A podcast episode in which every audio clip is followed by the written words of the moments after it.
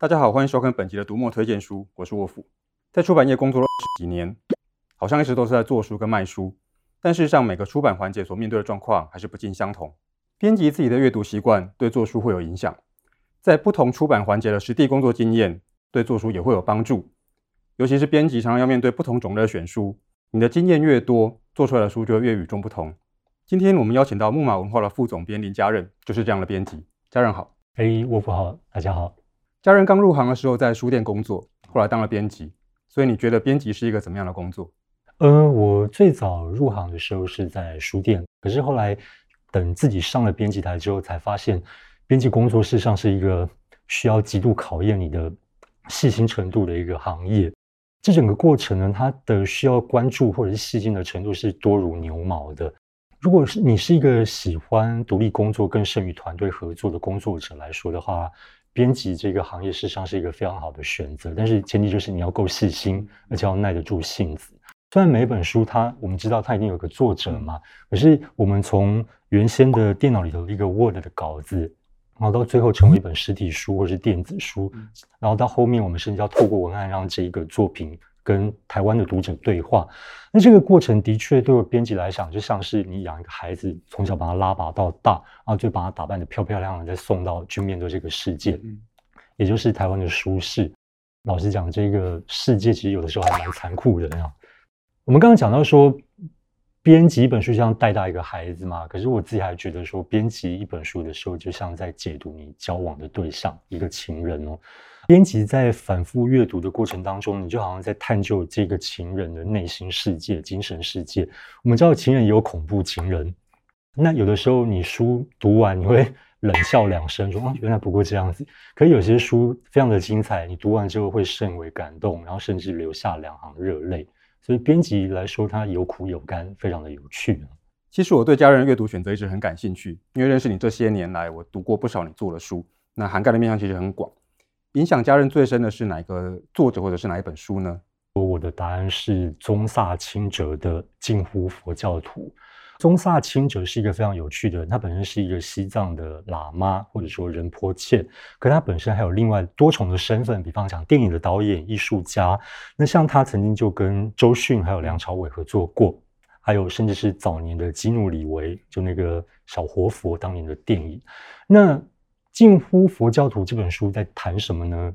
它其实谈的就是所谓的生命的真义，它完全是设定给一般读者来读，就是说你不需要有特殊的宗教信仰的限制，或者是你也不需要有它的，比方说一些佛教的那种背景来读这本书。它透过那种化繁为简，而且是非常平易近人，甚至幽默的方式，来让一般的读者认识说，到底人生的意义是什么。我们人生不管年纪或多或少，都会在某个阶段会面临到我们自己人生的一些困惑，尤其是像二零一九年底到现在，整个社会的发展那么多的动乱，还有那种瘟疫，我想很多人多少在这个时候停下来思考说，到底这个世界或是人生真正要追求是什么？是财富吗？是永远的进步吗？还是快乐吗？也许都不是，也许我们需要追求就是平静。嗯那这本书就提供了一个非常好的指南。听到家人的答案，其实我还蛮讶异的，因为每次想到家人，我想到的就是时尚跟品味。那你自己编过的书里面，你最喜欢的是哪一本？呃，应该是我先前在八旗工作的时候选的《走路也是一种哲学》。那这是一本法文的翻译书，谈的是用散文的方式来谈所谓走路的哲学这件事情啊。我当初在看到书讯的时候，心里觉得就是他了。我想每个编辑或多或少在选书的时候都有这样的经验。你看到一本书，然后心里有个声音，那种感觉就像什么？就像两个原版的乐高结合在一起，发出咔的声音的那种爽脆的那种心有灵犀的那种感觉。那这本书基于我就是这样的一个感受。走路也是一种哲学。这一本法文的普及哲学书呢，读起来就非常的轻巧。译者徐立松的译笔在这个作品当中扮演一个非常重要的角色哦，因为他的译笔非常的干净、漂亮，而且精准。因为书里头谈的是走路，我们知道他有的时候是慢慢的走，有的是快快的跑。那徐立松他的翻译的过程当中呢，他可以把那种原原来法文里头的那种速度感，透过中文表现得非常的好。当初在选这本书的时候，心里头多少有点忐忑。可是后来上市的时候，在这五年下来，就看到它陆续的再版。那我想，对编辑来说，没有比这个更好的鼓励了。不过，家人最近在编的应该不是哲学书吧？推理小说是北欧推理的经典，它是在六零年代在瑞典的呃马丁贝克刑事档案系列。那这个系列呢，沃夫也知道，它是两个作者一起的共同创作。呃，六零年代出版的时候，当时轰动整个欧洲哦，还后来还有美国。那这个系列总共有十本，从第一本的一具河中女尸的罗斯安娜开始，然后到第十本的那个探讨瑞典社会问题的恐怖分子。因为当时瑞典是福利国家嘛，可是这两个作者本身是社会主义者。嗯、那两位作者在将近十三年的共同创作期间呢，透过他们的小说创作来表达他们想对这个所谓制度或者是社会的问题提出一个疑问。那我觉得这个系列非常有趣的是，他书里头那些人物的设定跟创造非常的精彩。因为像是说书里头的那个马丁贝克探长哦，那有胃溃疡问题，嗯、还有一个比较。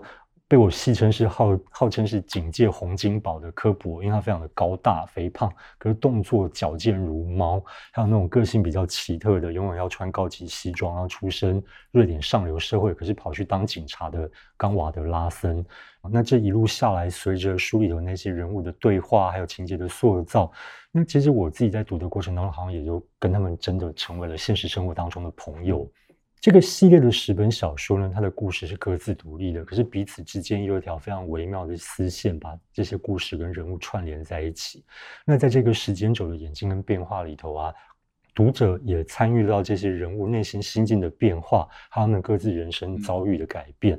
那比方说，包含像生离死别，都都在当中。有的时候，在非常紧凑的或者是紧张的情节当中呢，有的时候会突然冒出非常幽默好笑的对话。可是有一些非常哀伤甚至无奈的时刻，你读起来反而会非常的揪心，是一部非常人性化而且非常写实的小说作品。那在这十本当中呢，我目前最推荐的是第四集《大笑的警察》，还有第七集的《坏胚子》，那即将上市，敬请期待。我顺带一提，马丁贝克系列的电子书跟纸本书的同步上市的。所以，刚被家人生活的读者们，可以随时在 remove 上面买书跟看书，进入这个北欧警探的世界。那家人除了马丁贝克之外，要不要跟我们讲一下你接下来的出版计划？接下来六月会有菲利普·克罗代的新书《犬猎岛》。擅长描绘人性的克罗代呢，这一次创造了一个世界，他创造了一座岛屿。那这个岛屿为什么叫犬猎岛呢？因为它的形状，如果从高空来看的话，就像是一条狗。故事开始就发生在狗的嘴巴、狗的牙齿那边。有一天呢，犬列岛上的海滩冲上来了三具黑色的浮尸。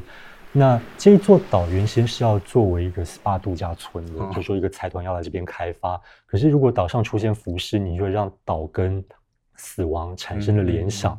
那岛上的那个村长就当然觉得说这是不行的，所以他们就决定伙同几个知道内情的村民呢，说我们应该要处理这三具尸体。于是他们就决定计划，趁着夜那个天色未亮的时候啊，把尸体抬到岛上的高山，然后丢进山里头的火山孔。之后好像一切相安无事，可是接下来有一天火山开始突然稍微的爆发，火山隆隆，然后这时候岛上也开始出现奇怪的味道，是一种腐臭的味道，没有任何人知道这味道到底是从哪里来的。接下来有一天岛上来了一个神秘的人，他是一个探长。那随着这个探长的出现呢，岛上那些参与弃尸的村民，他们内心里头的暗鬼，还有那种见不得人的黑暗面，开始慢慢的发酵。这个也就是克罗代要描写在这部作品里头要描写的那种人心幽暗的层面。全列岛的字数不多，只有八万多字，可是在这个非常短的篇幅里头呢，克罗代用了非常巧妙的方式在描写人心，非常的精彩。六月上市，敬请期待。我觉得克罗代的书大概字数都不多，他书几乎都蛮薄的。对，不过我觉得他都可以在很短的字数里面创造出一个很特殊的氛围。在等待新书上市之前，我要先麻烦家人做一件事。好，请大家关注我们木马，第一时间有新书，您就会得到通知。当然也别忘了要记得按赞、分享，还有订阅读墨的频道。谢谢。好，收工了，收工了，拜拜。